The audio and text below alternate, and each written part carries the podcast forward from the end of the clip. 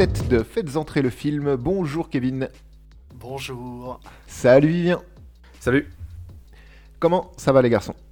Ça va et vous? Ça va très bien. Ouais, ça va, ça va super. On passait une, une bonne semaine. Euh, on a regardé un bon film. Un bon film. Euh, C'est ça, ça fait, ça fait du bien. Et en parlant de bon film, Vivien, euh, de quel film est-ce qu'on parle justement? Eh bien, aujourd'hui, on va aller avec Michael Bay pour faire péter du caillou, euh, accompagné de Sean Connery, Nicolas Cage et Ed Harris. Bienvenue sur The Rock. Ah, The Rock, un film de 1996. En fait, j'ai absolument rien à ajouter parce que bah, t'as tout résumé et t'as as tout dit euh, en termes de, de réal et, et d'acteur. Euh, petit fait, un petit fait Wikipédia intéressant, c'est que Quentin Tarantino a participé à l'écriture du scénario et pour une raison obscure, il n'est pas crédité au scénario. C'était euh, l'info importante Wikipédia. Merci beaucoup. Ok, euh, les garçons, on fait comme d'habitude, on va parler de la scène d'introduction, et puis après, on va se laisser porter par le vent, j'imagine? Bien sûr. Euh, ouais. Ça me semble être une bonne chose. Eh bien, Kevin, la scène d'introduction, de quoi que ça parle, comment que c'est fait, euh, dis-nous tout. Bah, ça a une petite ambiance tamisée, il fait pas très très beau, euh, il pleut. Ah, il y a de la grosse pluie, ouais, tout à fait. Euh, Mhm. on, on voit l'antagoniste du film, donc Ed Harris, Oui. qui est le, le général Hummel, qui a l'air d'être, euh, on nous le répète assez souvent, une légende vivante. Et il est assez, il est assez pensif. euh, il est, et on entend en- donc des brides de conversation avec sa hiérarchie sur laquelle il est en, en désaccord. On ne sait pas trop pourquoi au début, on l'apprendra plus tard. Et donc euh, par la suite, il va sur la tombe de sa femme pour s'excuser de ce qu'il va le faire. C'est ça. Et, en, quelques, en quelques minutes, en fait, hein, euh, on a déjà la présentation, comme tu dis, de l'antagoniste, et euh, on va très très vite euh, comprendre ses enjeux, puisque en effet, le désaccord qu'on comprend rapidement avec les bribes d'infos, les bribes de discussion avec sa hiérarchie, ce désaccord, c'est au centre des enjeux du film. Ouais, totalement. Bah, c'est la base du film. Surtout que pendant tout, le début du, enfin tout le début du film, les, les dix premières minutes, on va, on va, on va suivre que donc Hummel, le général Hummel, et son équipe qui vont aller donc sur une base militaire voler du gaz VX, mais sans tuer personne. Ce qui, est, ce qui vient prouver que, ce qui, ce qui vient présenter en fait un, un antagoniste, un méchant, parce que c'est vraiment lui le méchant du film, hein, si on devait mettre un rôle sur, sur Ed Harris, c'est le méchant Ah, du film. Totalement. ouais. Euh, mais c'est un méchant qui a une morale. Et, et on le comprend tout de suite dans cette première scène où, justement, euh, après la- la- la- sa présentation euh, sous la pluie, etc., avec une lumière, encore une fois, euh, de- mais, gérée, mais d'une main de maître par, le, par, le, par la photographie de. Enfin, par, par le photographe de l'équipe. C'était vraiment, vraiment superbe. Enfin, j'ai trouvé ça vraiment cool. Et en effet, comme tu dis, Kevin, euh, ils vont aller dérober du gaz, lui et ses Marines, euh, mais sans tuer personne, qu'avec des, des flingues. avec des seringues, comment on dit déjà? Tranquillisantes. Tranquillisantes. Mais sans, sans tuer personne, euh, je, quand même dans cette scène, on a donc euh, la, pr- la première bagarre en fait de cette scène, ça se passe dans, un, dans une sorte de, de tour euh, d'observation dans lequel donc un des Marines rentre en frappant le, le garde. Ensuite, il lui tire une boule en mousse dessus et balance le garde par la fenêtre. Donc sans tuer personne.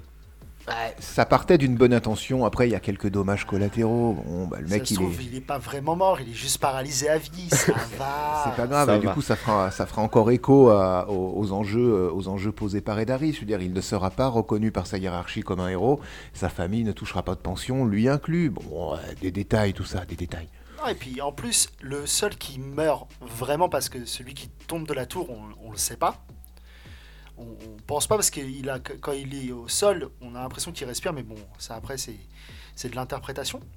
Le seul qui meurt vraiment, c'est un gars de son équipe à, à cause du gaz euh, du gaz VX et on voit ce que ça fait et c'est pas joli joli quand Ça même. nous introduit le, le gaz VX, qui est donc euh, un gaz qui liquéfie la peau. Puis, euh, qu'est-ce que ça fait d'autre, ce- ce- ce- cette merde? Je crois que ça bloque ton système nerveux, ça. ça. te liquéfie la peau, ça te euh, Ça t'empêche d'utiliser tes muscles, ça te paralyse, ensuite tu convulses en, en crachant tes poumons ou un truc comme ça. ouais, Bref, c'est pas Jojo. Bon moment quoi. Et c'est quelque part, le gaz VX, c'est le deuxième antagoniste du film. C'est le- l'outil de l'antagoniste principal, Hummel, mais c'est aussi l'antagonisme, l'antagoniste euh, technique de, de ce film-là, parce qu'on on va en parler régulièrement. Et Ah, toute on va en parler souvent, on va nous en parler souvent, on va nous faire comprendre que le gaz VX c'est ultra dangereux, que c'est euh, qu'en gros il aurait pu, c'est la meilleure arme pour des terroristes. Et contrairement à ce qu'on avait dit, je crois, il y a, il y a une éternité de ça, il y a au moins deux mois presque, euh, où on parlait, en parlant de Resident Evil, on, s'interrogeait sur le virus et l'antivirus, le virus qui était bleu, l'antivirus qui était vert dans les fioles, si vous vous rappelez. Et eh ben là, le, gaz VX est vert. Et pourtant, on, l'intègre tout de suite comme quelque chose de, euh, comme poison en fait. Le verre, il est tout de suite associé au poison, et on sait tout de suite que c'est pas un truc qui va te, pas besoin de le, d'avoir un gaz euh, sous forme un peu liquide, finalement à l'intérieur des, perles. Ouais, pas besoin d'avoir un, un, carton disant le gaz VX. c'est pas très gentil. Là, c'est plutôt bien introduit, je l'explique. Et puis on le voit, en fait, même si au début on se pose la question, même si on n'identifie pas le verre comme étant une menace, le fait que quelqu'un meurt directement par le gaz VX, ça te montre la puissance du gaz VX. Donc tu te dis, ok, ça, faut pas rigoler avec. C'est ça. Encore une fois, laisser un scénario pareil dans les mains entre les mains d'un réalisateur qui sait mener sa barque, parce que Michael Bay, euh, qu'on aime ou qu'on n'aime pas, le mec, bah, aujourd'hui, il existe, il est connu, il est reconnu pour, euh, bah, par ses films. Euh, encore une fois, en, quoi En 15-20 minutes, on a présenté, comme dans le film, qu'est-ce qu'on avait fait? Il y a deux films, comme Independence Day, on a présentation de l'antagoniste, des enjeux, et on va voir après, on va en parler, des personnages principaux euh, du film. Ils sont établis clairement au bout de 20 minutes de film. On sait exactement qui on va suivre, comment ça va se passer et qui, euh, qui joue quel rôle dans le film. Ah, et puis en plus, c'est bien que tu fasses le rapport avec Day parce que c'est deux réalisateurs qui se ressemblent assez en fait. Oui, oui, il y a beaucoup, de, a beaucoup de similitudes. De, euh, de, voir leur façon de tout faire exploser. c'est des réals qui, qui se ressemblent quand même pas mal. Mais euh, là, oui, comme tu dis, cette intro, donc où on ne voit que l'antagoniste qui fait euh, des trucs d'antagoniste, pour le coup, et bah, ça te permet de poser le personnage et tu te dis, ok, il faut pas rigoler avec lui quand même. C'est ça. Et rappelons que euh, The Rock, c'est le deuxième film de, de, Michael Bay aussi. Donc son expérience hollywoodienne n'était pas encore, euh, c'était pas encore le nom euh, réputé, le réalisateur euh, réputé qu'on connaît aujourd'hui, mais, mais en termes de, vélocité, de, de, scènes énervées et de, développement de situation, ça se pose là quand même. C'était du début à la fin, pour moi, il n'y a aucune fausse note dans le film. Bah, il sait nous faire ressentir l'action qui se passe et tous les enjeux, même si, bon, bah, bien sûr, on reconnaît sa, sa patte graphique très explosive, qui restera en fait bah, jusqu'à aujourd'hui. Euh, c'est oui, tu es toujours dans l'action, tu es toujours euh, à la place du personnage, tu sais ce qu'il fait, tu sais ce qui se passe. C'est précis, et en même temps, grâce au reste de l'équipe, qui, qui, est quand même une super équipe pour tout ce film, c'est beau en fait. Et euh, moi, toute la scène justement où euh, Hummel, Ed Harris, va, va, avec ses Marines dérober le, gaz VX, ça m'a. Hum, la façon dont c'est filmé, donc la base militaire où ils vont s'infiltrer, récupérer ça, ça m'a beaucoup fait penser à la façon dont est présentée la base militaire en, en Syrie, je crois, euh, dans Transformers. Quand la base militaire est attaquée par un Decepticon au tout début du film. Euh, c'est filmé pareil, c'est le même type de nuit américaine, donc on est vraiment plongé dans un bleu qui est, contrebalancé avec des lumières jaune-orange. Et euh, t'as beaucoup de militaires qui courent, ça commence à tirer de tous les côtés. Et je vais pas dire que c'est du plan par plan identique, mais rien qu'à ça, sans savoir, si j'avais pas su que c'était euh, Michael Bay du coup qui réalisait Rock ou l'inverse, j'aurais pu remettre, j'aurais pu très bien pu dire, hey, ce, ce réal-là, je l'ai déjà vu dans d'autres films parce que c'est la même façon de faire que dans Transformers par exemple. C'est-à-dire qu'on peut, on peut, on peut critiquer sa façon de faire ou c'est un peu abusif tout le temps, mais il y a un truc à reconnaître, c'est que quand c'est lui qui fait, déjà on le voit, et puis c'est pas mal fait, c'est bien fait en fait, c'est même plutôt joli la façon dont il, dont il filme tout ça.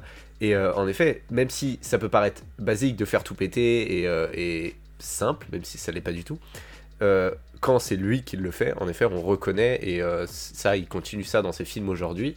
Et honnêtement, euh, voir des choses péter ou voir des, tirs un peu partout, voir des gens, c'est les, nuits, enfin comment il filme les, justement les nuits américaines, comme tu dis, avec ce bleu et tout ça, c'est quelque chose que on retrouve donc dans ses autres films, mais c'est quelque chose aussi qu'on apprécie fait par lui parce qu'il le fait bien. Ouais, il a ça, il a typiquement il a ça, il a la patte Michael Bay comme d'autres réals ont leur patte. Michael Bay, on le reconnaît entre d'autres. Et comme tu dis, c'est euh, pour le coup, il le fait bien. Qu'on aime ou qu'on n'aime pas Michael Bay, ces films sont quand même plaisants à regarder. Du coup, enchaînons. On a l'antagoniste. Euh, on a l'antagoniste. Il nous faut peut-être maintenant la présentation des héros. Euh, Kevin, je crois que tu voulais parler juste avant que je prenne la parole. Ouais, bah non, j'allais dire la même chose que toi. J'allais dire qu'ils vont nous introduire donc le, héros de ce film, donc Stanley Goodspeed. Ah, Stanley qui, qui, est donc du FBI, mais qui est du FBI, mais bureaucratie plus. Bon, bureaucratie, il est. Bon. Comment il dit ça? Il dit c'est quoi? C'est un, un spécialiste, un spécialiste en, en, armes biologiques et chimiques. Ouais, c'est un mec qui connaît pas trop le, euh, le terrain, mais qui, qui, est bon dans ce qu'il fait. Enfin, qui est un génie d'après lui. Et il est introduit in media stress quasiment. Il y a une petite scène qui te le présente juste avant, vraiment pour te. Parce qu'il reçoit un, vinyle, il reçoit l'album blanc qu'il a commandé, euh, l'album blanc des Beatles qu'il a commandé. Livraison, livraison à son bureau. Ça donne lieu à une, interaction avec euh, un de ses collègues qui lui demande bon, pourquoi il s'est fait livrer ici, etc. Et après, on est in media stress. Ils vont dans la, dans la cloche de verre, hein, parce qu'il y a un colis suspect qui, qui, a, qui a été intercepté contenant potentiellement du gaz sarin, etc. Donc on va le voir agir tout de suite, on va comprendre que ouais c'est un bon, euh, oui il travaille bien sous stress, il arrive bien à gérer, et tout ça s'est exposé encore en 4 minutes. Et hop, on a, on a fait le tour quasiment hein, du personnage et, de ses points forts. Puis pour bien te le montrer au moment où ils sont sous, donc sous la cloche, avec son collègue donc, euh, qui déclenche le, gaz sarin, on voit, on sent qu'il y a la pression, on sent de la façon dont c'est filmé. Donc c'est très rapide, très cuté, euh, ça va dans tous les sens. Donc on, en perd presque le fil. Et euh, surtout, il y a un problème de douche. Il devait envoyer de la douche pour stopper la propagation du gaz. Ça ne fonctionne pas, comme dans tous les films. Pour bien nous montrer que quand même le héros il est badass, parce qu'on va voir qu'il n'est pas que badass, loin de là. On nous montre bien que il sait faire quelque chose et il sait le faire parfaitement bien surtout. Ça, peu importe la pression, il restera maître de, lui-même et pour essayer de rester maître de la situation en fait. Une ellipse après cette intervention sous cloche, tout se passe bien, on le retrouve chez lui, en caleçon, en train de jouer de la guitare, et là, sa femme arrive. C'est une scène qui m'a vraiment fait rire. Enfin, à chaque fois que je la vois, celle-ci me fait assez rire parce que tout, tout là propos donc, de, de Stanley qui dit que c'est presque criminel de euh, d'avoir des enfants dans la société dans laquelle on vit. Euh, donc c'est un propos assez grave. Sa copine va arriver, va lui dire euh, bah, Je suis enceinte. Et sa seule réaction, c'est Waouh Waouh Et elle lui dit Bah, c'est tout Il fait Bah, waouh Oui, c'est tout. et j'aime bien le côté du Mais tout ce que tu as dit, tu le penses plus? Euh, non, mais c'était il y a 7 secondes. Oui, mais il y a 7 secondes, je savais pas que j'allais être père. T'as tout ce truc, j'ai trouvé ça sympa. La façon dont c'est fait, j'ai trouvé ça sympa. Même si, euh, on va pas se mentir, hein, le, personnage, euh, donc cette copine, qui est amenée, je, ne sais pas pourquoi, parce que son personnage n'a aucune fonction, euh, n'a aucun intérêt dans le film en fait. C'était le monologue de Kevin. Sa seule fonction, c'est de lui apporter du background à Nicolas Cage en fait. C'est tout de lui donner une motivation supplémentaire d'aller désamorcer, de, partir sur le terrain, du coup, quand il va être amené à aller, à aller sur le terrain, d'aller sur Alcatraz. C'est juste pour lui donner du courage, en fait. Ça sert juste à ça, lui donner du courage, parce qu'il va être père. Ça donne lieu à des, interactions avec euh, Sean Connery après, qui lui dit Tu vas pas laisser grandir ta fille sans son père, etc. C'est euh, un élément de motivation. Mais euh, comme toi, Kevin, moi j'ai un, problème avec toutes les scènes où, elle apparaît, enfin, en tout cas les scènes où elle apparaît réellement, qu'avec Nicolas Cage, parce que je trouve que la, comédienne, euh, elle fait tâche en fait. je trouve qu'elle n'a pas sa place dans, le film. Elle fait, elle fait très superficielle. Alors que tous les autres euh, personnages qu'on va voir sont très fouillés, enfin un peu plus fouillés. Elle, je trouve que c'est un peu le, cheveu sur la soupe. Ouais. Euh, pour revenir donc sur l'actrice qui est jouée par. Ouais. comment elle s'appelle dans le film? Clara. Carla? Clara? Clara. Clara. Euh, donc en effet, tu dis qu'elle fait un peu cheveux sur la soupe. Euh, mais oui, mais c'est parce qu'en fait, je pense qu'elle nous, on la voit très peu en fait dans le film. Elle est, elle est, elle est censée être présentée comme un personnage très important étant donné que euh, elle porte l'enfant du héros principal. Donc ça, ça c'est tout un, enfin c'est quelque chose qui va être amené comme un, un, enjeu important en fait pour le héros. Mais on nous la présente pas assez. Et en fait, c'est dommage parce que c'est vraiment un enjeu qu'on oublie très rapidement à côté de, du plus gros enjeu euh, qui est une ville de plusieurs millions d'habitants. Bah, en même euh, temps, c'est le cas. L'enjeu le plus gros, c'est la, perte de millions d'habitants. C'est pas la perte de Clara et de son gosse. Quoi. et c'est ça qui, qui, change dans les films d'action en général. Donc, en effet, il y a toujours ce, ce, côté, ouais, il y, a énormément de pertes et tout ça. Mais souvent, nos inquiétudes se portent autour du héros. Et là, pas du tout. Nos inquiétudes se portent sur la population, qui est mise de côté par, euh, par tous, tous les bureaucrates et tout ça. Euh, et donc le héros principal, en fait, son enjeu, il est beaucoup moindre. Et je pense c'est pour ça que tu penses que euh, Clara apparaît un peu comme bah, bizarre et comme une tâche dans ce film. C'est parce que je sais pas trop comment ils ont réussi à ne pas faire d'elle un, enjeu important du film, alors qu'elle est censée être un enjeu important du héros. Ouais, mais le, le truc, c'est qu'on te la présente comme étant donc, la copine du héros avec qui il doit se marier parce que bientôt un enfant. On va la revoir après dans le QG du, donc, du FBI, mais elle aura aucune interaction quasi avec personne en fait. Elle est juste sous stress en fait, elle, elle grignote Ouais, ses ongles, je crois, et elle pleure un peu. Ouais, et à un moment donné, c'est censé être secret défense. À quel moment tu fais ramener une civile dans le QG du FBI où tu as sûrement une des plus grosses crises de ton pays? Mais c'est comme le, c'est un, c'est un cliché du cinéma. C'est, ça revient à chaque Le fois. problème, ça. c'est que dans Independence Day, où le gamin il est là, il entend son, les derniers mots de son père. Donc tu te dis, ok, il y a un intérêt. Là, elle entend rien parce qu'elle n'a aucune interaction avec euh, euh, donc Stanley. Et elle n'a pas spécialement d'interaction avec les gens qui sont dedans. En fait, elle est juste là pour te rappeler par moment que c'est vrai que le mec, il risque d'être père un jour.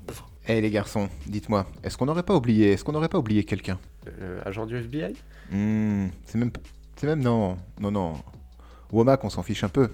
Il manque un personnage principal peut-être dans cette Oui, mais histoire. il est intégré bien après parce que là, on a déjà. la- Après, on a la scène où Hummel, on comprend pourquoi il fait tout ça. Déjà qu'il est intégré avant, donc il le fait parce que euh, dans toutes ces opérations secrètes, la plupart. euh, enfin, les, les militaires qui perdent la vie sont. euh, sont quasi effacés et tout ça, donc ils- leurs familles ne reçoivent pas d'indemni- d'indemnisation. Et c'est ce qui l'emmerde, on va dire. Ni funérailles militaires, pas de pension pour les familles et aucune reconnaissance de, de la patrie en fait. C'est des héros mais qui sont pas morts et pas considérés comme ça, co- comme, tels. ouais. Voilà. Donc ça te prouve que ça te montre encore une fois que Hummel a quand même une morale très importante parce qu'il le fait avec des valeurs justes. Bon, il le fait pas spécialement bien, mais on sent que c'est un antagoniste au grand cœur quand même. Tout à fait, tout à fait. C'est ce qu'on disait au début. ouais, il a une morale, Pour qui on pourrait avoir de l'empathie. c'est ça. Euh, exactement. Et tout au long du film, hein, tu vas voir que même lui, euh, il, il rechigne hein, à, faire ce qu'il fait et, et à tuer, euh, même juste à tuer. ouais. Il, il y va vraiment euh, en. Bah, il en- veut en pas tout reculant, hein. simplement. hein.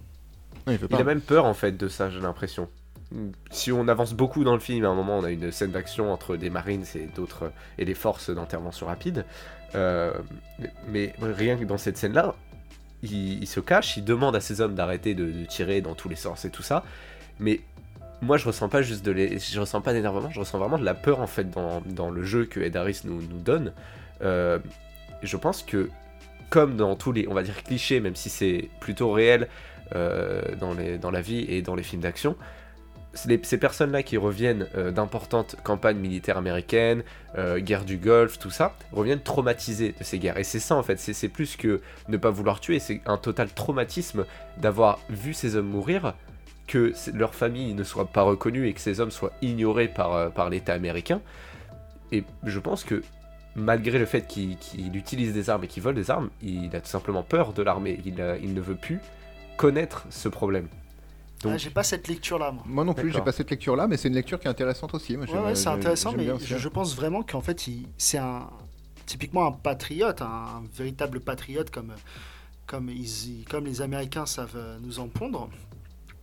Et juste, c'est là le, problème aussi, c'est que c'est des Marines contre des Marines. Et le fait de tuer des, hommes qu'il aurait pu avoir sous ses ordres, je pense que c'est ça aussi qu'il fait.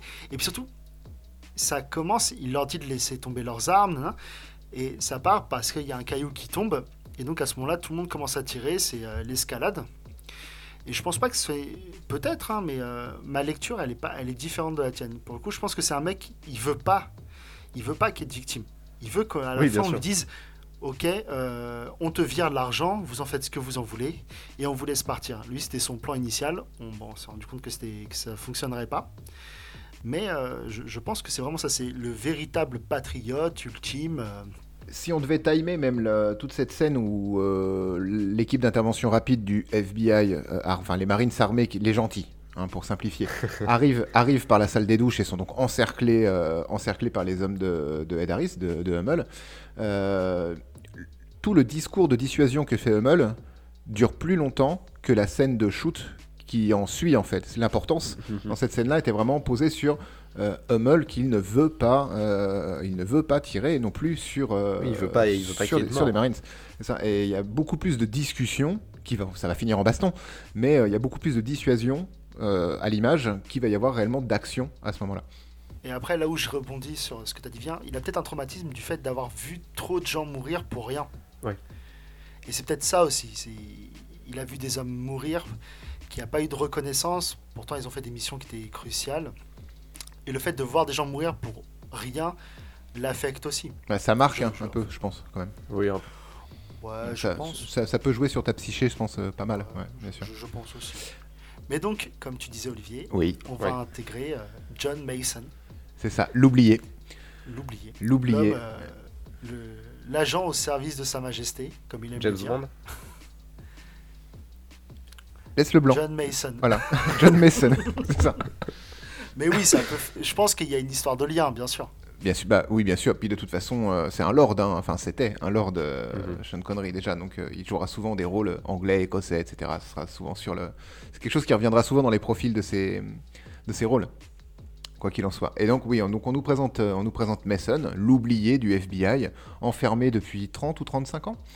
Euh, depuis 30 ans, j'ai 30 ans, l'impression. Ouais. Qui a réussi à s'enfuir plusieurs fois, mais qu'on a rattrapé à chaque fois. C'est ça. Et on va le chercher pourquoi ce type-là? Parce que euh, les hommes de Hummel se sont installés avec le gaz VX sur le rocher, sur Alcatraz.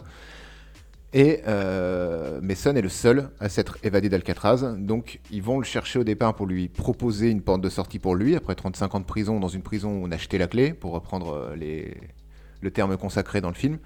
Euh, on va le chercher pour qu'il serve un peu de consultant à la base, pour qu'il puisse expliquer aux Marines qui vont aller sur le caillou pour, euh, enfin, vont aller sur le sur le roc pour euh, pour déjouer Hummel, pour pouvoir les guider sur lui comment il a fait pour sortir, et ben eux comment ils vont pouvoir faire pour rentrer sans se faire repérer.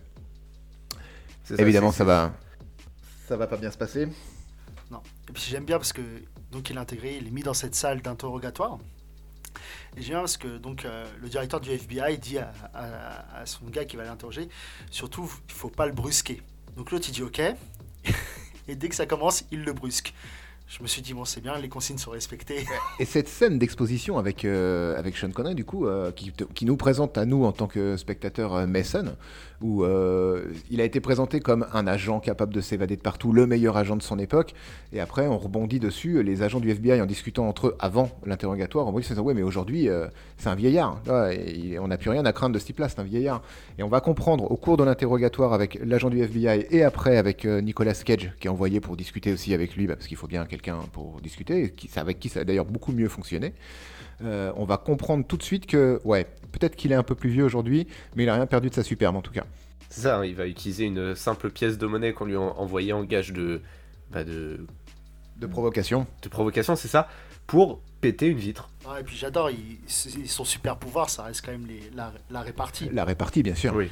Parce qu'il y a une phrase, moi, qui j'ai trouvé excellente, c'est quand il dit euh, J'ai été incarcéré, incarcéré plus longtemps que Nelson Mandela, est-ce que vous allez me proposer euh, de devenir président? C'est génial. C'est juste génial. dis, et le mec, il est excellent.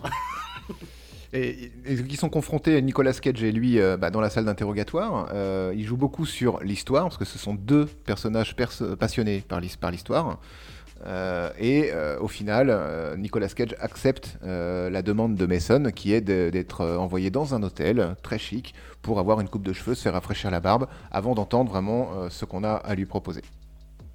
Oui, oui, bah, il, a, il a joué typiquement, il n'est pas rentré dans la provocation. Du tout, du tout. Et on va se retrouver à l'hôtel avec la première vraie mise en bouche, presque, non, ouais, encore une mise en bouche en termes en termes d'action. euh, c'est bah, toute la scène de l'hôtel où il se fait couper les cheveux. Où euh, Kevin, je crois que tu as noté encore une petite punchline. euh, Ah, mais moi j'adore, c'est, et puis surtout, pour le coup, c'est pas que moi, parce que c'est un film que je regarde souvent avec un, un- ami très proche, Julien.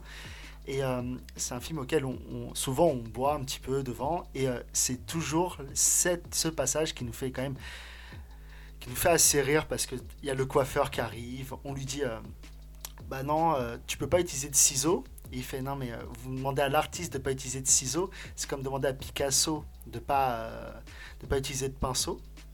Et euh, on va pas le voir longtemps, ce, ce- cette caricature de coiffeur, parce que pour le coup. Et à chaque fois qu'il va parler, c'est pour revenir sur son métier. Même quand il va voir que tout le monde se court, tout le monde tire, la seule chose qu'il va demander si, euh, si la coupe lui plaît. C'est un personnage qui dénote complètement avec le reste du film. On peut pas même pas dire que c'est un comic relief parce qu'il disparaît très vite en fait. Mais euh, c'est ça, c'est c'est un, un- ressort comique euh, sur toute cette scène qui a quand même une, une intensité euh, dramatique et d'action assez forte. C'est ce qui va aussi permettre pff, de faire retomber la pression entre deux scènes de poursuite, de dialogue, de punchline, etc. C'est ça parce que la, la scène d'après est du grand spectacle. hein. C'est, euh, ça Ah oui. cut, ça, ça va vite, ça explose. C'est des voitures, Oui, c'est des explosions, c'est des étincelles, c'est du Michael Bay en fait. hein, euh. Ouais, typiquement. Avec deux trois faux raccords ici et là, mais bon, on peut pas. hein, c'est Ouais, bon, euh, c'est optionnel. Et j'en profite aussi pour saluer euh, Julien que je connais aussi du coup, et en espérant qu'on puisse regarder le film euh, un de ces quatre tous les trois, en picolant un peu et en rigolant bien. Ah, je pense que ce sera possible. J'en doute pas. Euh, ok, Donc, euh, oui, vas-y. Donc il, il fait, il balance le donc Warmac, Womack, Womack. Womac, par-dessus la rambarde, qui lui fait bien comprendre que bon voilà, il, Bien fait pour il lui. a mis à l'envers une fois. euh, il a bien compris que ça allait se reproduire. Et puis le vrai, le véritable objectif de, de Sean Connery, donc euh, Mason, c'est de voir sa fille, qu'il n'a jamais vue. Juste en photo, c'est ça. Donc il décide de s'enfuir.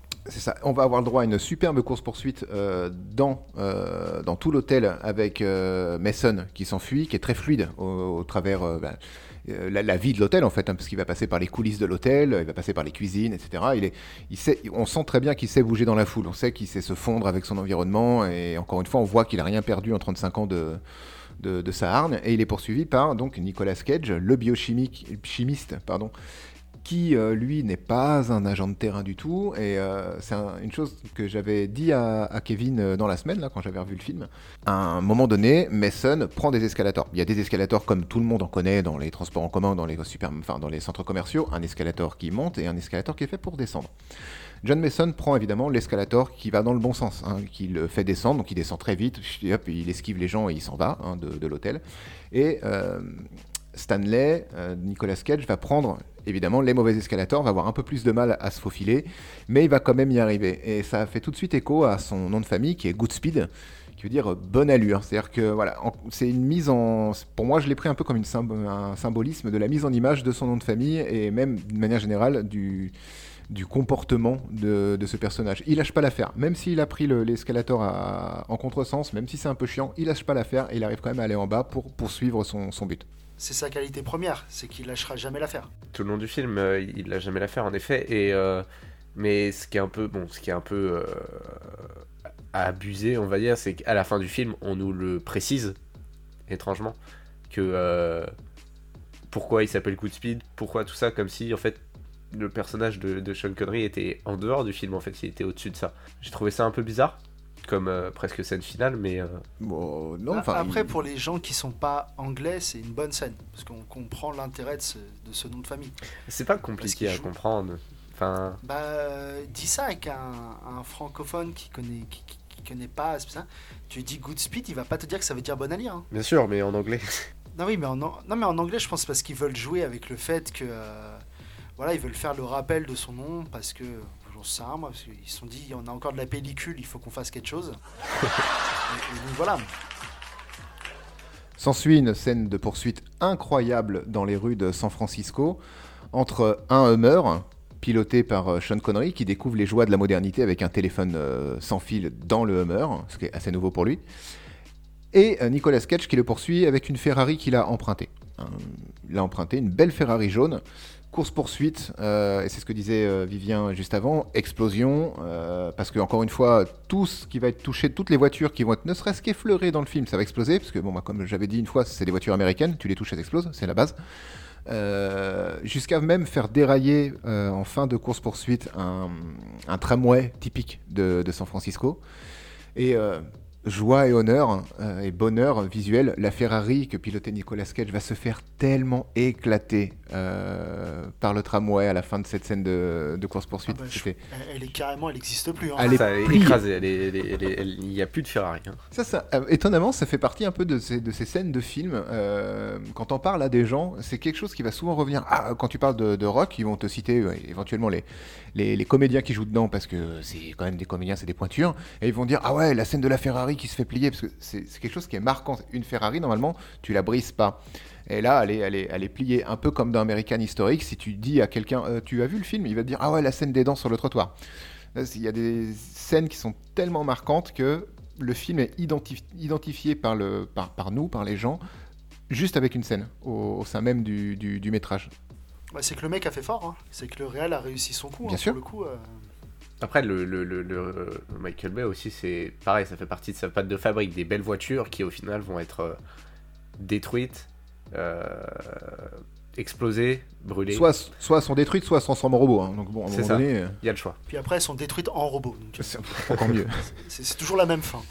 On comprend très vite en fait que Mason, euh, Mason en fait, il s'est pas enfui pour le plaisir de s'enfuir et de disparaître. C'est juste qu'il voulait reprendre contact avec euh, sa femme et surtout sa fille, parce que sa femme est décédée. Euh, Enfin, sa femme, la, la mère de sa fille plutôt, est décédée et il arrive à donner rendez-vous à sa fille dans, euh, dans- dans un lieu public où tu sens que toute cette scène-là où sa fille vient accompagner pour euh, parce que bah c'est pas trop euh, qui, qui elle va voir, elle vient accompagner d'une amie, etc. Tu sens que Mason, pendant toute cette discussion qu'il va avoir, qui est un peu bancale, évidemment, elle est, ils se sont jamais rencontrés vraiment, donc euh, qu'est-ce que tu vas dire à quelqu'un que tu n'as jamais vu? Enfin, surtout que voilà, c'est père et fille, etc. Tu sens qu'il est sur le qui-vive, Mason. hein. il est vraiment debout et regarde autour de lui en permanence, mais il doit pas en même temps trop le montrer à sa fille. J'ai trouvé cette scène. euh, il cabotine un peu Sean Connery dans, cette scène-là, mais globalement, les intentions jusqu'à la fin, ou à l'arrivée de Nicolas Cage, qui vient un peu lui sauver la peau finalement pour, le, pour, le- pour son image à, à Sean Connery, étaient du- d'une intensité et d'une justesse pile poil.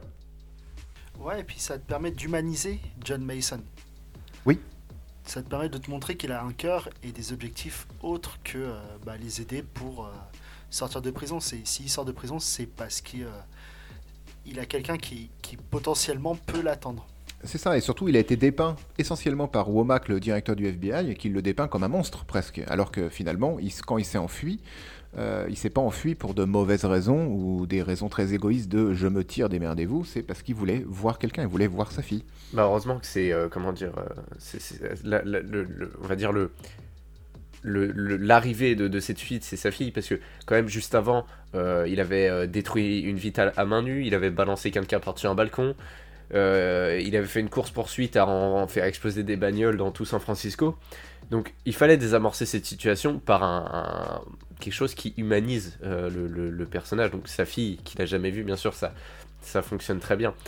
Par contre, donc c'est- très juste, hein, et, donc le Stanley qui euh, vient donc sauver un peu euh, Manson, qui donc se fait encercler par la police, et sa fille qui lui demande est-ce que, est-ce que tu t'es encore enfui, tout ça, voilà.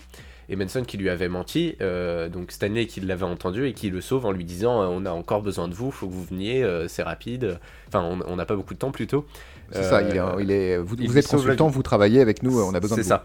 Sauf que bon, à côté, on a quand même des, des flics qui l'encerclent en, le braquant avec toutes les armes possibles. C'est vrai, sur le coup, je, je te l'accorde. Il est braqué, etc. euh, mais, mais moi, j'avais de l'humidité dans le fond de l'œil euh, au moment où je l'ai revu, là, euh, il y, a, il y a deux jours, je le regardais avec mon fils. Cette scène-là, où l'intervention en fait, de, de Nicolas Cage, ah, c'est mignon. Oui, c'est- vraiment, c'est vraiment beau. Bah, tu te dis que ça va être un sacré duo. hein. ah oui, clairement. Mais avec des choses hyper simples, t'arrives à, ils arrivent. Moi, chez moi, là, émotionnellement, ça a hyper bien fonctionné. Alors que, bon, à la base, c'était juste, enfin, ça reste un film d'action, toi, sous testostérone en permanence. Puis trois secondes après, par contre, tu lui gueules dessus. Ah bah, quand même. quand même. Ok, enchaînement, déplacement, enchaînement de situation. Euh, on arrive, euh, on arrive, euh, qu'est-ce que je voulais dire? On arrive au QG du FBI où il y a les Marines d'intervention hein, qui vont aller sur le, qui vont aller sur Alcatraz. John Goodspeed qui est là en tant que consultant d'armement biochimique et Mason consultant sur les plans d'Alcatraz. Et on comprend très vite qu'en consultant les plans d'Alcatraz au travers les années, etc. Lui, il est complètement paumé du coup, Sean Connery. Ah, mais je pense qu'il surjoue. Je pense qu'il fait exprès Je pense aussi. de dire bah j'arrive pas parce que ça lui, ça lui ouvre une opportunité de s'enfuir. Parce que on le voit, il fait exprès de, de tourner les, les plans, il fait ah c'était pas comme ça quand moi j'y étais, nanana. donc il en joue pas mal. Donc euh, lui il veut être dans l'équipe, donc euh, on va lui dire ok. La, la- la scène qui est vraiment sympa, c'est quand on va voir quand ils vont voir euh, Goodspeed, Goodspeed et qui lui font et lui qui tout un laïus sur euh, attendez, il faut que je vous montre, il faut que je vous explique comment on fait, bah, il y a plusieurs étapes et tout. Il fait vous êtes dans l'équipe d'intervention. Euh, qui ça Moi? Oui, vous. Euh, d'ac- D'accord, je suis pas trop trop trop chaud moi. Quand Ah, même, disons hein. qu'ils font pas avec, euh, avec euh, Nicolas Cage, ils lui font pas une Armageddon. hein, parce que dans Armageddon de Michael Bay, euh, on a besoin de Harry Stamper, le meilleur foreur du monde, pour former les astronautes rapidement au forage, pour envoyer des astronautes sur un astéroïde. Et au final, hop, euh, 30 secondes plus tard, c'est directement les foreurs qui n'ont aucune formation euh, spatiale qui vont aller quand même forer directement l'astéroïde. Là, on lui fait pas ça. Garde-en, hein. garde-en, on, le- on s'en occupera de ce film. Oui, on va, on va se le faire Armageddon, c'est obligé. Il est tellement bien en plus. Non, et ce que j'aime bien, c'est la phase d'après où euh, donc euh, Goodspeed va dans les, dans, dans les toilettes pour vomir parce qu'il y a un trop, trop gros de pression et tout machin. Et t'as un de ces, euh, un des autres gars du FBI qui vient et qui lui dit ouais c'est vrai qu'il y a une grosse pression mais ça va le faire et tout. Et l'autre qui lui dit ouais mais je vais être papa. Il fait mais ça on s'en fout. c'est pas ça l'important maintenant là. C'est il y, a quelque chose de plus grand que ça. Et j'ai trouvé ça. euh, alors certes, on peut dire ouais, c'est sans cœur, mais c'est tellement vrai. Mais c'est tellement vrai, c'est ça. Il le remet d'un seul coup, tu, re- tu re-rentres dans la, la réalité dans du la film. En fait, ça, tu le remets dans la, la, la diégèse du film. C'est non, mais écoute, tu vas être papa, c'est sympa, mais là, tu vois, la baie de San Francisco va être rasée si tu y vas pas. Donc, à un moment donné, euh, priorise. Et ce qui est, ce qui est euh, intéressant avec ça, c'est que je sais pas si c'est les films que je regarde, mais j'ai l'habitude où justement quand ce genre de scène arrive où euh, le, héros n'est pas habitué, en plus il y a quelque chose d'important qui va se passer, il y a sa femme, il y a son fils, il y a sa fille, tout ça. En général, la personne qui est avec lui va le rassurer en disant euh, ouais, mais justement c'est pour sauver ta fille, c'est pour sauver ton fils. En tout cas, j'ai plus l'impression de voir ça que de voir euh, oui, mais là on a une ville de plusieurs millions de personnes qui va être euh, détruite. J'ai l'impression que ce film change ses codes.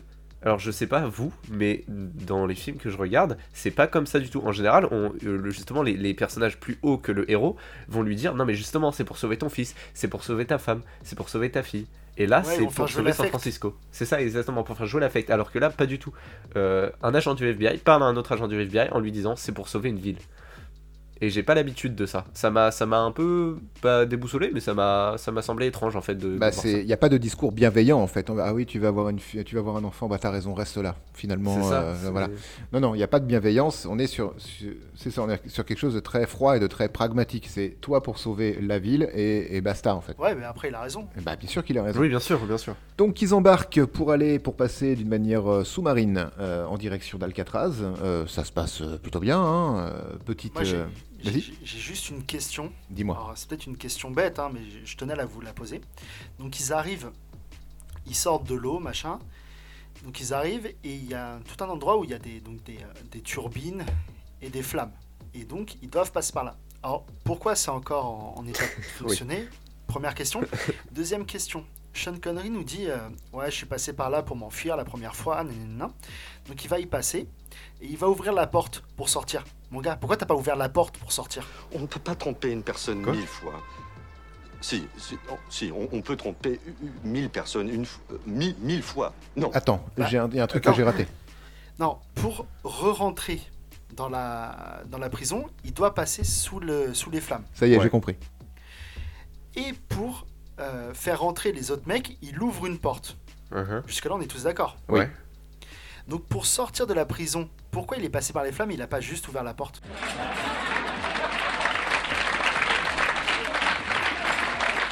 Ah oui. Eh, tu sais, ça- je pense que je ne m'en serais jamais rendu compte si t'avais pas soulevé ce truc-là. Pour moi, le Ah, film. je sais, on me le dit souvent. Mais euh, Calme-toi, mais- Kevin. je me suis fait la. C'est la première fois que je me fais la réflexion en ayant vu le film une bonne dizaine de fois. Et je me dis, ah mais pourquoi, pourquoi il était passé par là pour, pour sortir Non, mais il y a un million de raisons. Peut-être qu'il y avait des gardes à l'intérieur qui avaient fermé la porte dans l'autre sens avant. Non, le seul problème, c'est pourquoi il y a encore des jets de flammes.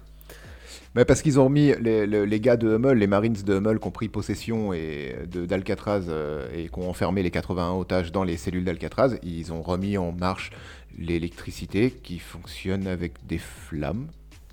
Ouais, je Ouais. pense que c'est une question à laquelle on n'aura jamais de réponse. Il y a un autre truc euh, que j'ai l'impression qui, échappé- m'a échappé en fait. On est d'accord que euh, Ed Harris, le, le- le général du coup, qui, qui, qui le- l'antagoniste, le, méchant, euh, avait menacé euh, le bureau du FBI et, et tout ça en leur disant si vous tentez quelque chose, on balance un missile. Oui, mais c'est un gentil.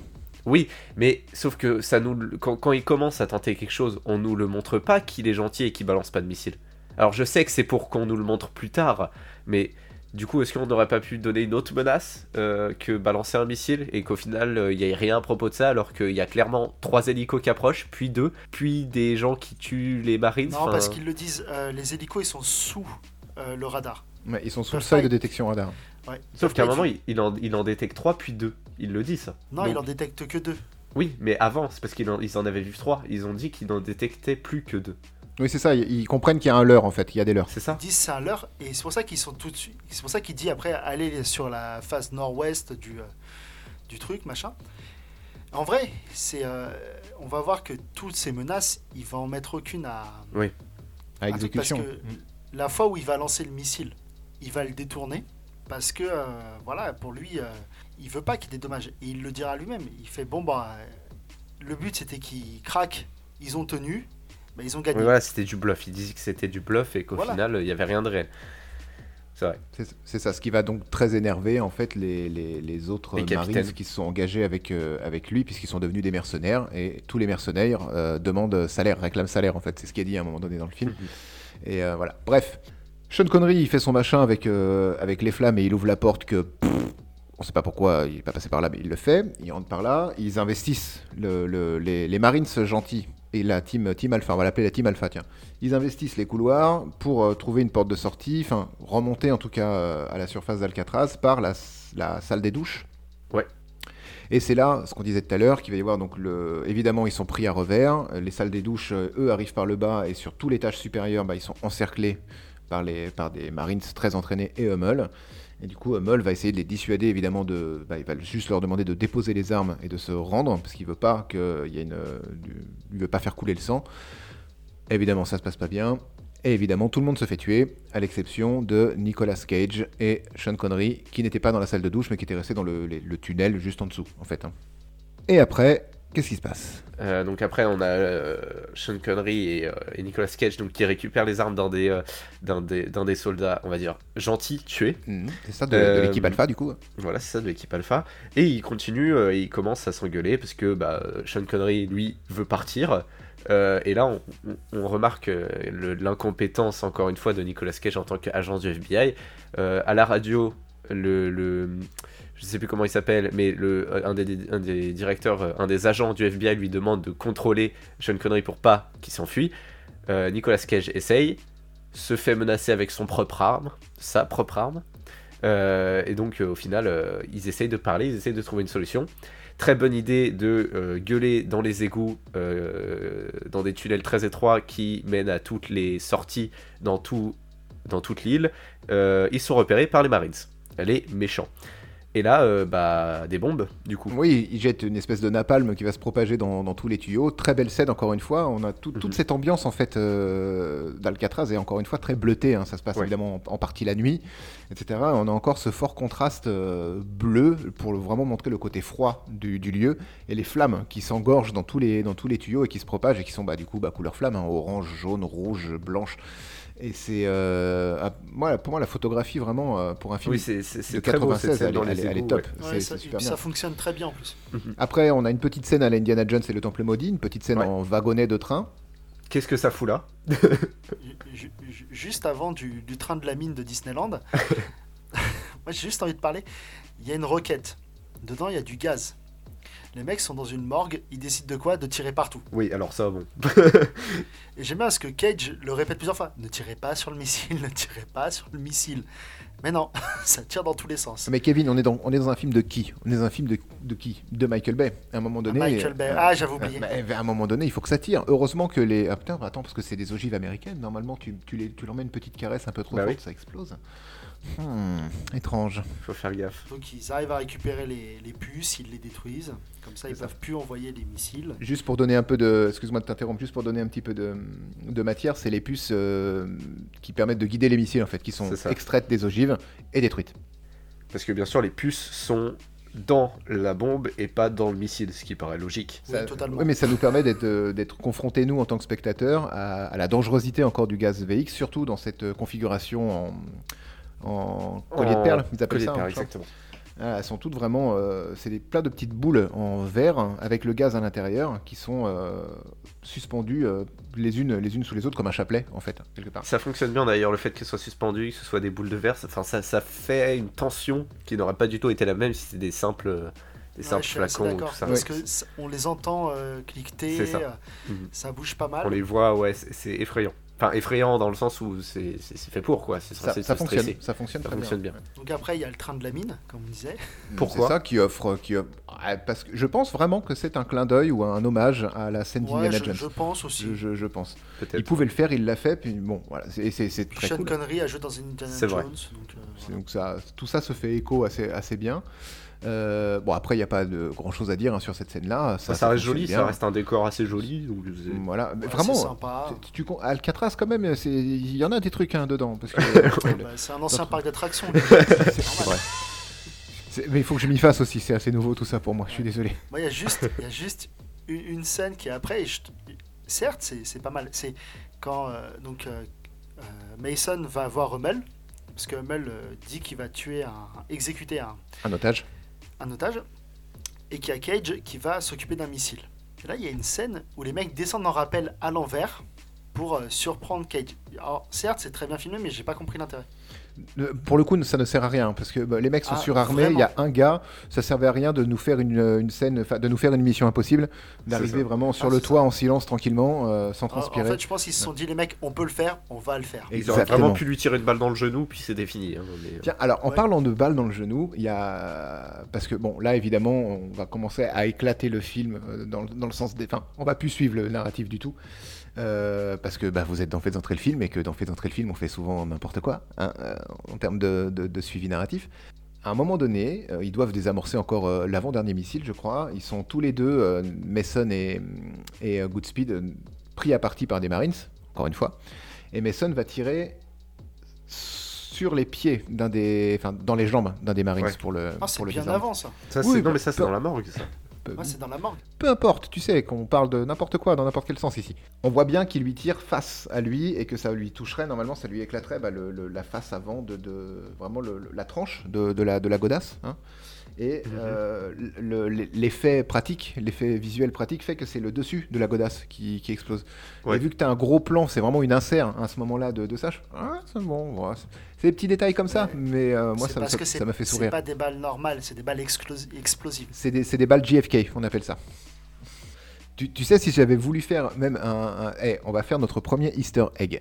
Et vous pourrez, euh, les, les- les- gens qui nous écoutent, vous pourrez mettre en commentaire si vous trouvez de, de quoi il s'agit. Cette course-poursuite là, au- dont on a parlé il y a 20 minutes, euh, Ferrari et, et Hummer, on pourrait presque dire qu'ils roulaient à tombeau ouvert.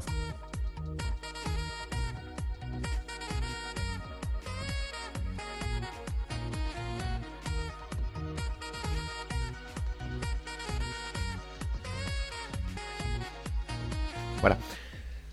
Enchaînons. Euh, bref, euh, les missiles. Missiles, oui, il faut désamorcer les, les- les trois derniers missiles, si je me trompe Mhm. pas.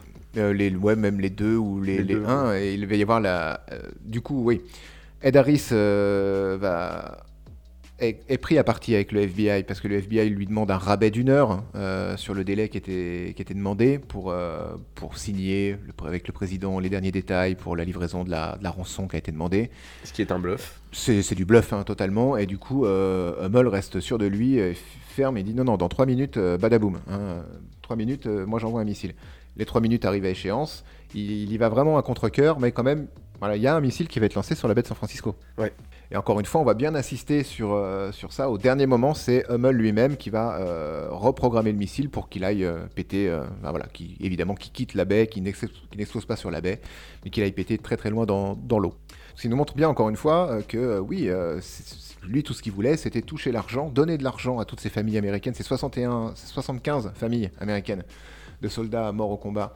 Il voulait leur donner à chacune euh, de ces familles un million, je crois, sur le global qui était demandé, un million pour tous les hommes qui l'accompagnaient, et après, euh, interdiction bien évidemment de refouler le sol, le sol américain. Alors après, j'ai un truc, euh, un petit problème avec ce- cette histoire de, de bluff donc de Ed Harris, euh, du général, c'est que au bout d'un moment, il va dire donc c'était du bluff et il comptait absolument pas faire péter des missiles et tout ça. Il va même leur dire très exactement Tu bluffes, Martini. Il bluffe.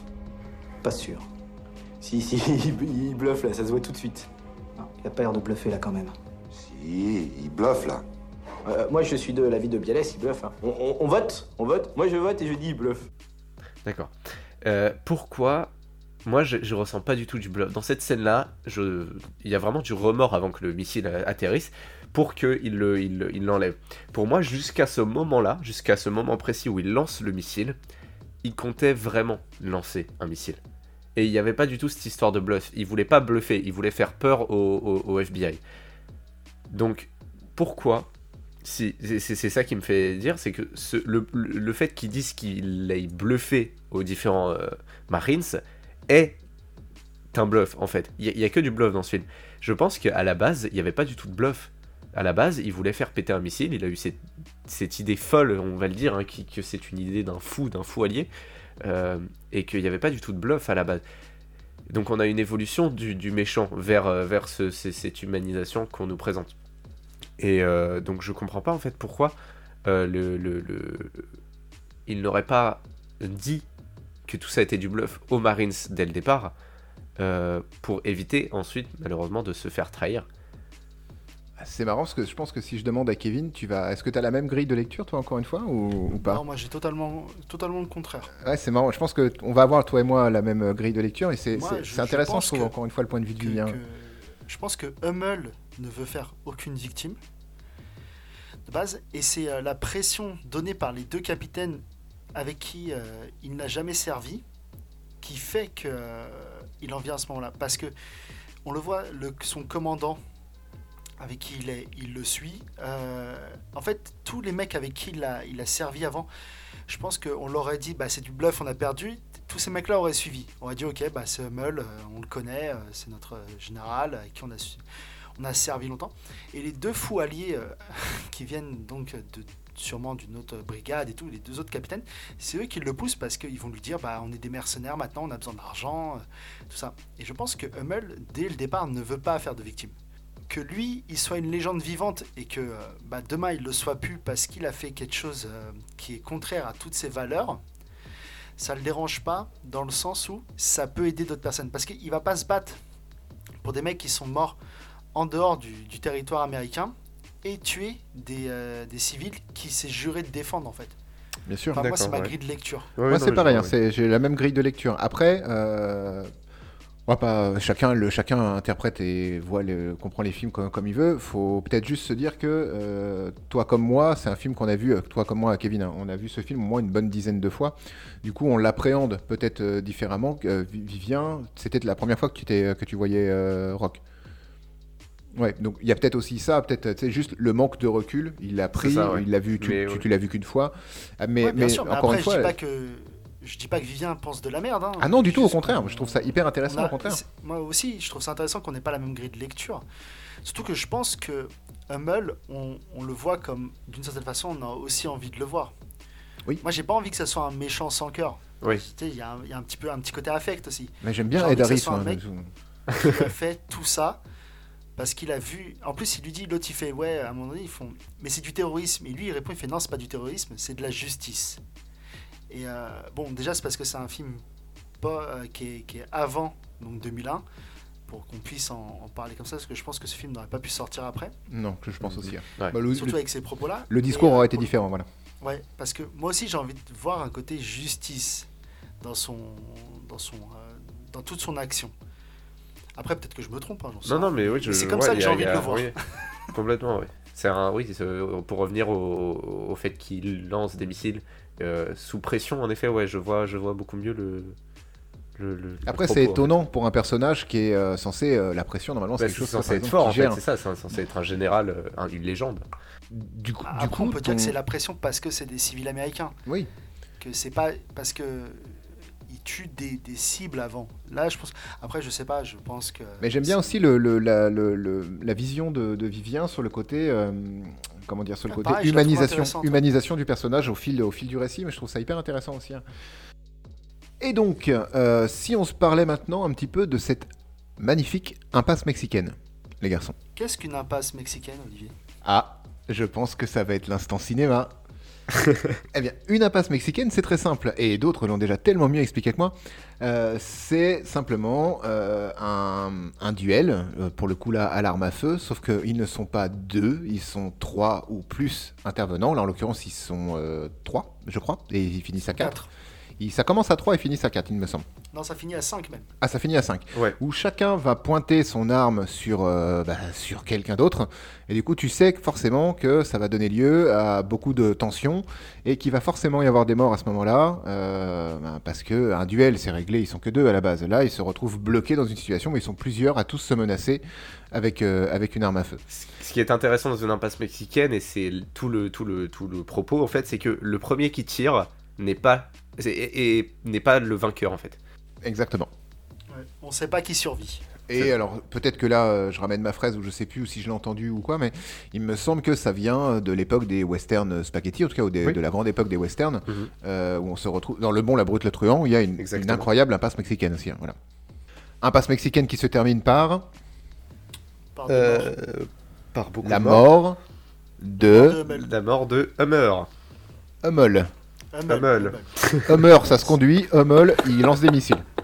Non, et ce qui est marrant, c'est que les deux seuls qui survivent dans cette impasse mexicaine, c'est les deux tarés de capitaine.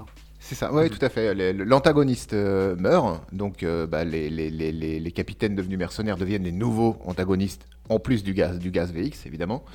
Et euh, bon, bah alors là, ça va être la part belle, évidemment, à- aux explosions. Sachez que si vous voulez vous proposer de le- vous, vous protéger pardon, de l'explosion d'une grenade, suffit de se cacher dans une baignoire et normalement, c'est bon.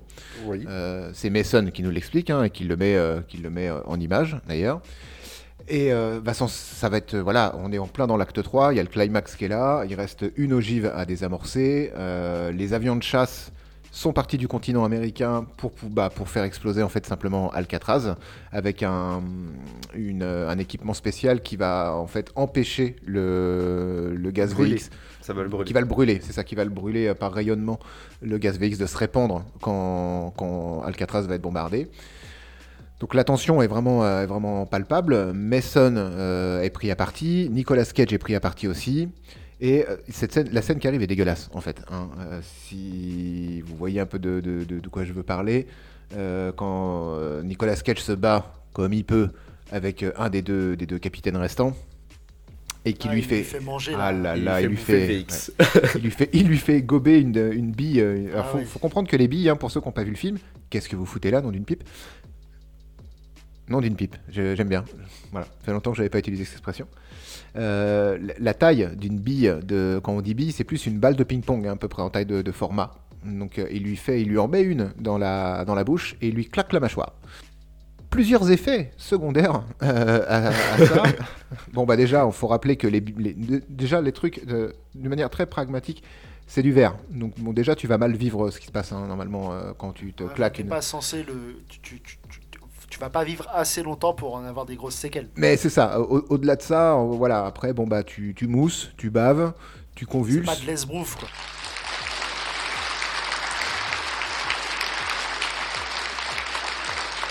Ce n'est pas de l'esbrouf. Encore une mission accomplie par Kevin, il a réussi à caler le mot esbrouf.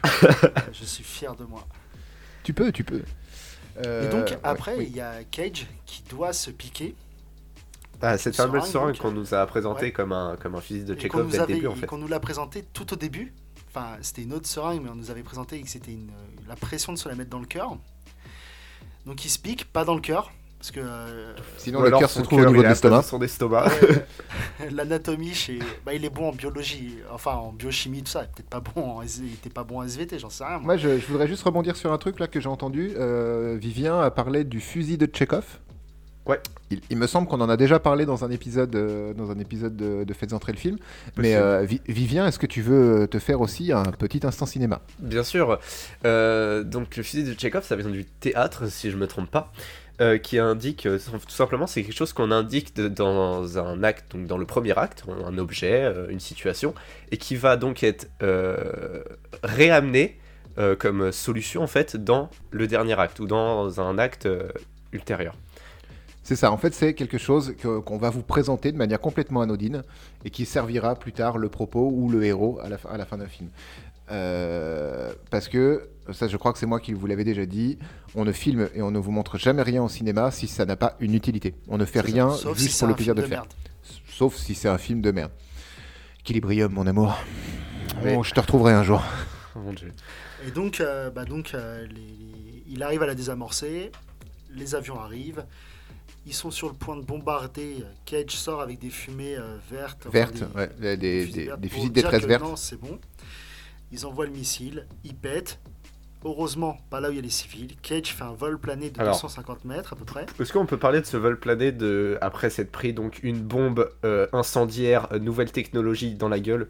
Bah, il atterrit dans l'eau, non? D'accord. Du coup, Donc ça là, c'est ce qu'on appelle vraiment un bouclier du héros. Je sais pas si on en a déjà parlé, mais alors un bouclier du Attends, héros, c'est ça? attends, attends, attends. Ouais. Est-ce que ce serait pas un troisième instant cinéma? Je crois qu'on a beaucoup d'instants cinéma dans celui. Mais Oh, en Viv- 10 minutes. Vivien, est-ce que tu veux donc nous parler du bouclier du héros? Bien sûr, le bouclier du héros, c'est tout simple. Donc vous avez sûrement remarqué dans beaucoup de films, votre héros est un peu invincible, Euh, comme s'il avait une main euh, qui, qui le sauvait tout le temps, et il est, euh, il est, il, il- il esquive les balles euh, sans le vouloir. Il, n'est pas atteint par les bombes, par les, par les grenades, tout ça. Tout simplement, il est protégé en fait par le scénario, et c'est ce qu'on appelle un bouclier du héros, si je peux résumer comme ça. Euh, du coup, ah, ah là là là là là là, non parlons pas. Donc le bouclier du héros euh, de Nicolas Cage, euh, donc Goodspeed se prend une bombe et survit. Et donc c'est ça en fait le bouclier du héros, là c'est complètement montré, c'est que on lui balance une bombe nouvelle technologie incendiaire, ça le fait valdinguer à l'autre bout de- du rocher. Euh, Mais dans l'eau. Dans l'eau, mais dans l'eau. Hein, donc euh, on sait très bien que dans la, la fiction, l'eau sauve la vie. Euh, et donc il ne meurt pas et il est sauvé par, par Mason, Mason. Mason, qui était Ah. au bon endroit au bon moment. Je crois qu'on a eu zozotage de Kevin, de, Kevin, de Vivien aussi. Et on va, ça, va presque, le film est presque terminé, mais pas, euh, parce que euh, Nicolas Cage va laisser partir Mason, alors que normalement bah, Mason devait retourner euh, potentiellement en prison, hein, parce que Womack, le directeur du FBI, avait déchiré son, son acte de sortie en lui disant une fois qu'on en a fini avec lui, s'il est encore vivant, c'est la tôle. Nicolas Cage va le laisser partir euh, et euh, on a alors c'est pas un- spécialement un fusil de Chekhov parce que ça avait été vraiment très peu évoqué dans le film euh, dans, le premier acte en tout cas euh, Mason était mis en prison parce qu'il avait volé des microfilms qui contenaient les 50 ans de révélation euh, des choses top secrètes du, FBI et des États-Unis, comme qui a tué JFK, les extraterrestres de la zone 51, et j'en passe. Et Mason va lui dire Je serai vous, avec votre petite famille, j'irai à tel endroit, euh, dans telle église, sur tel banc, vous verrez que le, le- pied est creux, et vous trouverez peut-être des trucs. Et c'est ce qui va se passer. hein. Le film se termine euh, là-dessus. Ça se termine comme Stigmata se, termine, pour ceux qui ont vu le film. Clin d'œil à Stéphanie, si elle écoute le podcast, elle se reconnaîtra. Il y a beaucoup trop de clins d'œil dans, ce... dans cette émission. Euh, voilà, ou à la fin de Stigmata, pareil, euh, ils vont chercher le MacGuffin de tout le film, ils vont le chercher dans une église perdue, quelque part, euh, qui est cachée, pareil, sous un banc. Et c'est la fin, C'est la fin. c'est la De fin The de The Rock. Kevin, une conclusion? C'était un super film, il faut absolument le voir. Vivien, une conclusion? Euh, bah, c'est un film d'action sympa. Euh, à voir, oui, peut-être. À voir en- en famille, c'est fun. C'est voilà. Est-ce qu'il faut absolument le voir? Je suis pas de leur génération. Je dirais pas qu'il faut absolument le voir par rapport à Equilibrium. Mais The Rock est un film sympa. Et si vous voulez passer un bon moment avec des bons acteurs, avec euh, un bon réal, n'importe ce qu'on peut lui dire dessus, avec euh, une bonne photographie, de la bonne lumière et un scénario plutôt bon, bah regardez The Rock, c'est sympa. Je suis d'accord avec Kevin. Allez voir The Rock si vous en avez l'occasion. En plus, il est disponible euh, sur euh, l'extension d'abonnement de Disney Plus en ce moment, euh, Stars, le- l'onglet Stars. Stars. maintenant, à Star. Donc, si vous êtes abonné à Disney Plus, vous pouvez voir The Rock. En effet, c'est un film peut-être générationnel, comme a dit Vivien, et- mais voilà, vous pouvez le regarder. Avec un, un enfant à partir de... Moi, mon fils l'a regardé avec moi là, il a 10 ans et demi à part deux, trois scènes de bravoure où il y a un peu de sang, etc., où là, quand on le sait, on cache les yeux de son gamin, enfin, voilà. C'est un bon moment, un bon film d'action familiale. Est-ce qu'il est indispensable? Oui, Non. il est indispensable. Il- ça, ça- ça fait partie des, des- des films à avoir dans une, dans une DVD tech, on va dire, dans une Blu-ray tech, je sais pas comment on dit. Mais euh, après, aucun film n'est indispensable, je, pense. hein. Tous les films peuvent être dispensables. Vivez votre cinéma comme vous avez envie. Mais voilà, si vous avez envie de voir un bon film d'action qui veut pas plaiter plus haut que son cul et qui vous offrira ce pourquoi, euh, ce pourquoi vous, vous signez, c'est-à-dire de l'action décomplexée, décomplexée pardon, et des belles images, allez-y, foncez. Vous aurez exactement ça. Euh, eh bien, écoutez, merci beaucoup. Je pense que en termes de rush, c'est un des plus longs épisodes qu'on qu'on ait fait. Abonnez-vous sur les réseaux, comme d'habitude. Faites entrer le film un peu partout. Et nous, on se retrouve euh, la semaine prochaine pour l'épisode 8, qui, à n'en pas douter, sera une purge. Merci les garçons. Bonne fin de journée. Merci. Bisous à tous. Salut.